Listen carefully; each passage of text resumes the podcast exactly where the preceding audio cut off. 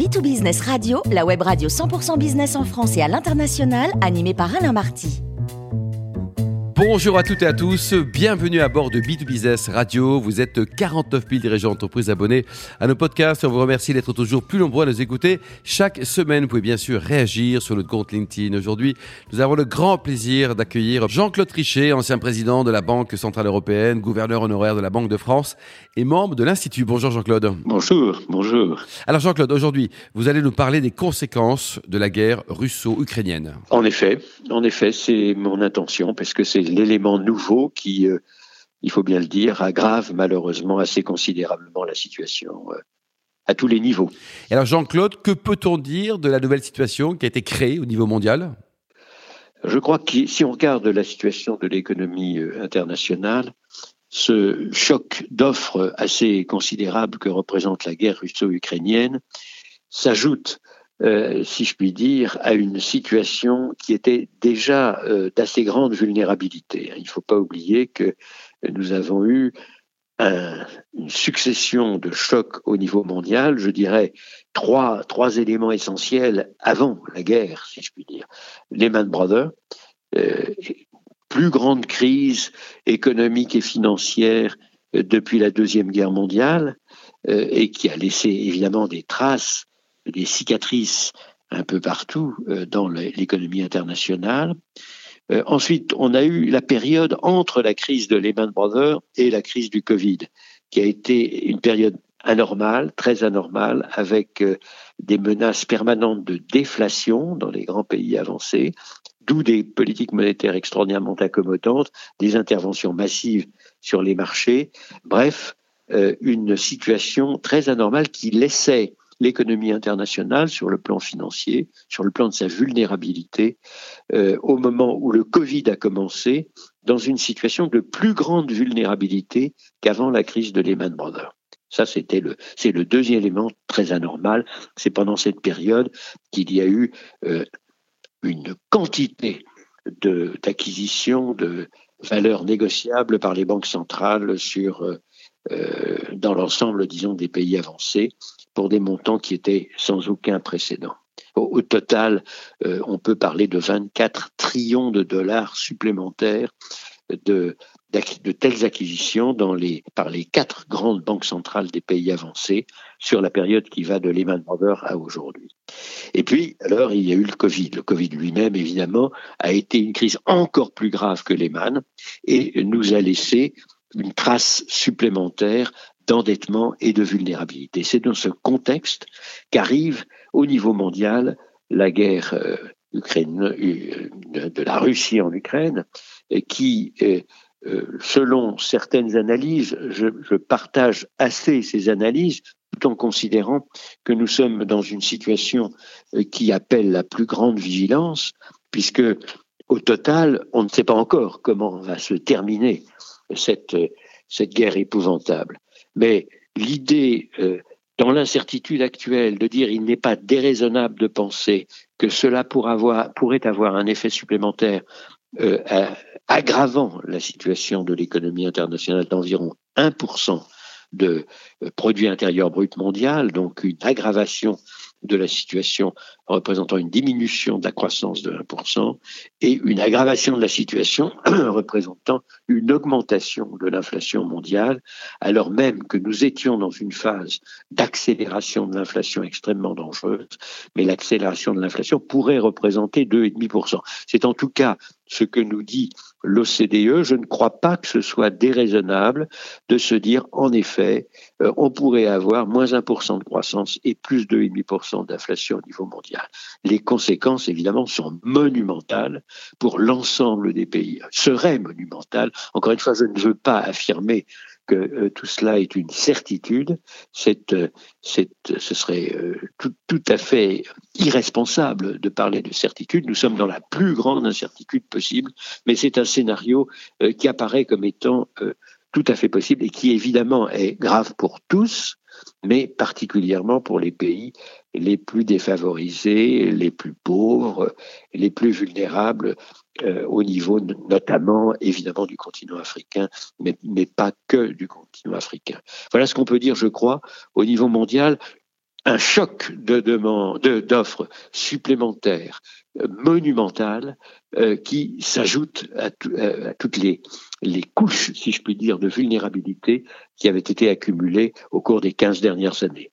Dernier point, je l'ai déjà dit, incertitude, l'impact sur l'économie mondiale, sur les investisseurs, sur les épargnants, de l'incertitude monumentale que représente une guerre en Europe euh, ne saurait être négligé. Les effets pourraient être encore plus graves que ceux que je disais être possibles dans un scénario qui n'est pas invraisemblable. Alors Jean-Claude, y a-t-il des éléments spécifiquement européens qu'il faut souligner?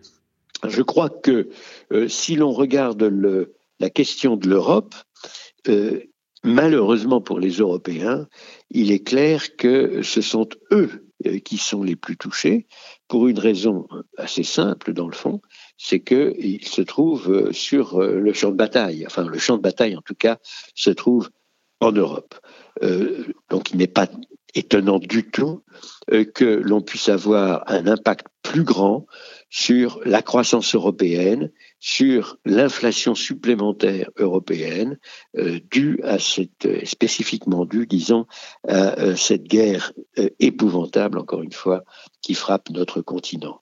Là aussi, donner des chiffres est, assez difficile. On comprend bien que l'Europe, qui dépend énormément du gaz et du pétrole euh, venant de Russie se retrouvent dans une situation totalement différente des États-Unis qui n'en dépendent absolument pas, ou de l'Angleterre qui en dépend euh, pratiquement pas aussi. Euh, certains pays, notamment les pays de l'Est de l'Europe, se retrouvent dans une situation de vulnérabilité très grande, l'Allemagne aussi. Au total, les mêmes calculs, encore une fois, qu'il faut prendre avec beaucoup, beaucoup de précautions et qui donnaient moins 1% de croissance au niveau mondial pourrait donner moins 1,4%, moins 1, moins 1,5%, disons, euh, en Europe. Donc, euh, euh, comme je le disais à l'instant, l'Europe serait le continent le plus touché, pour des raisons absolument évidentes. Si je prends les calculs qui avaient été faits par la Banque centrale européenne et qui nous donnaient pour cette année donc l'année 2022, une croissance réelle de 3,7% pour la zone euro. Euh, ils avaient la précaution, pris la précaution, et c'est tout à leur honneur, d'avoir un scénario plus dur, plus difficile, euh, qu'ils considéraient d'ailleurs comme étant quand même assez improbable, mais enfin qu'ils avaient noté. Et dans ce scénario, on avait une euh, diminution de 3,7% à 2,5%, c'est-à-dire moins 1,2%. Comme vous le voyez, euh, ce que l'on peut considérer comme n'étant pas invraisemblable à cause de cette épouvantable guerre pourrait représenter donc un impact sur la zone euro en termes de croissance euh, qui serait un peu supérieur au pire scénario euh, qui était envisagé par la Banque centrale européenne lors de, des dernières projections euh, du staff de, de la banque. Hein, ça donne une idée, si vous voulez, de l'impact de cette guerre, l'impact différentiel beaucoup plus, enfin plus grave en Europe qu'il ne l'est dans le dans le monde entier. Et bien entendu, euh, l'impact aussi sur l'inflation risque d'être considérable, ce qui me conduit à dire une fois de plus combien il est important que les banques centrales en général et la Banque centrale européenne en particulier continuent dans cette période très difficile, d'ancrer aussi solidement que possible les anticipations d'inflation à moyen terme, parce que si on avait les fameux effets secondaires, c'est-à-dire des hausses générales euh, de traitements et salaires, de prix durable et non pas simplement lié à l'impact de cette hausse des matières premières euh, et en particulier non seulement du gaz et du pétrole, mais aussi euh, des produits agricoles, si on avait donc les effets secondaires, alors l'inflation serait durablement euh, présente et ceci aurait des conséquences à nouveau alors pour l'ensemble de, de, l'économie européenne en l'occurrence, mais aussi ce que je dis est vrai évidemment aussi au niveau mondial. L'ancrage des anticipations d'inflation est capital aux États-Unis comme en Europe. Bon, certes, et la France dans tout ça? Alors la France, c'est un pays européen, elle est très très très dépendante évidemment de son environnement à la fois mondial, euh, elle est très couplée euh, au marché mondial euh, et elle a en effet un certain nombre d'industries exportatrices qui, je l'espère, ne seront pas trop touchées, mais au total, bien entendu, nous, sommes en Europe et, donc nous devons, à mon avis, estimer que l'impact sur la France sera assez proche de la moyenne de l'impact sur, euh, sur l'Europe. Donc il faut s'y préparer, il faut le savoir. Euh, l'impact dans notre pays, aussi sur la confiance, sur le fait que à tout moment on peut avoir des phénomènes aussi graves survenant sans avoir été anticipés, est évidemment euh, aussi du point de vue des investisseurs, au point de vue des entrepreneurs français, euh, aussi grave, sinon plus, peut-être parce que nous avons une tendance à penser que l'impact, disons, des, des éléments inconnus, des éléments imprévisibles euh, est plus grand peut-être dans notre pays que dans d'autres pays pour des raisons culturelles, pour des raisons euh, de, psychologie euh, collective.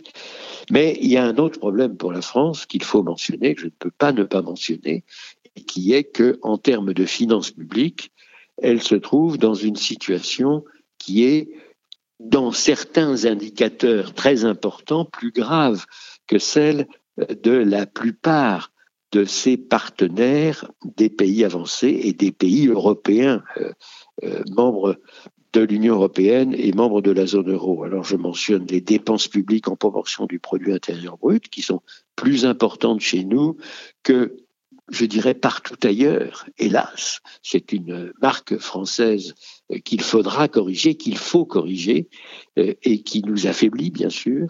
Deuxièmement, nous nous trouvons avec, en période normale, si je puis dire, un déficit de la balance des paiements courants, un déficit extérieur qui là aussi est plus important que celui de la plupart de nos partenaires. Donc c'est un, élément de vulnérabilité supplémentaire. Et puis le déficit des finances publiques lui-même, euh, par rapport, encore une fois, à nos partenaires, est en France plus important euh, que ce, ce, déficit, ce même déficit chez la plupart de nos euh, de, des pays qui sont équivalents, si vous voulez, notamment, je le note au passage, l'Italie, euh, l'Allemagne et, et d'autres pays. Donc nous avons là, si vous voulez, des éléments de vulnérabilité qui sont importants et qui, à mon avis, doivent nous conduire précisément à euh, les corriger. Alors vous me direz, la période n'est pas très favorable. Euh, on entend en ce moment dans le débat public français euh, que l'idée selon laquelle il faut défendre le pouvoir d'achat, augmenter le pouvoir d'achat, c'est pas par hasard ou par un coup de baguette magique qu'on améliore la situation de l'ensemble des Français. C'est en gérant de manière aussi attentive que possible, y compris en évitant les gaspillages. C'est en, en étant sûr que l'on augmente la productivité du pays. C'est en étant sûr qu'on travaille autant que possible que l'on peut augmenter la richesse produite et, euh, bien entendu, à partir de cette richesse produite, euh, la répartir de la manière la plus juste possible mais je n'entends pas parler, si vous voulez, des efforts qu'il faut faire, des efforts de productivité, des efforts euh, à faire euh, en matière de, meilleure gestion d'une manière générale. J'entends euh, surtout que l'on veut augmenter un certain nombre de coûts. Et là alors, le prix à payer est celui du chômage supplémentaire. Or, notre vulnérabilité est aussi une vulnérabilité dans ce domaine du chômage. Donc, faisons attention, euh, préparons-nous, me semble-t-il, dans les circonstances mondiales, européennes et françaises où nous sommes, à avoir à faire des efforts. Ce n'est pas tellement le temps de dire cela, mais je crois qu'il faut le dire. Merci beaucoup Jean-Claude Trichet pour cette belle chronique. Je rappelle qu'on a le plaisir de vous accueillir régulièrement à bord de B2Business Radio. On se donne rendez-vous jeudi prochain pour une nouvelle émission.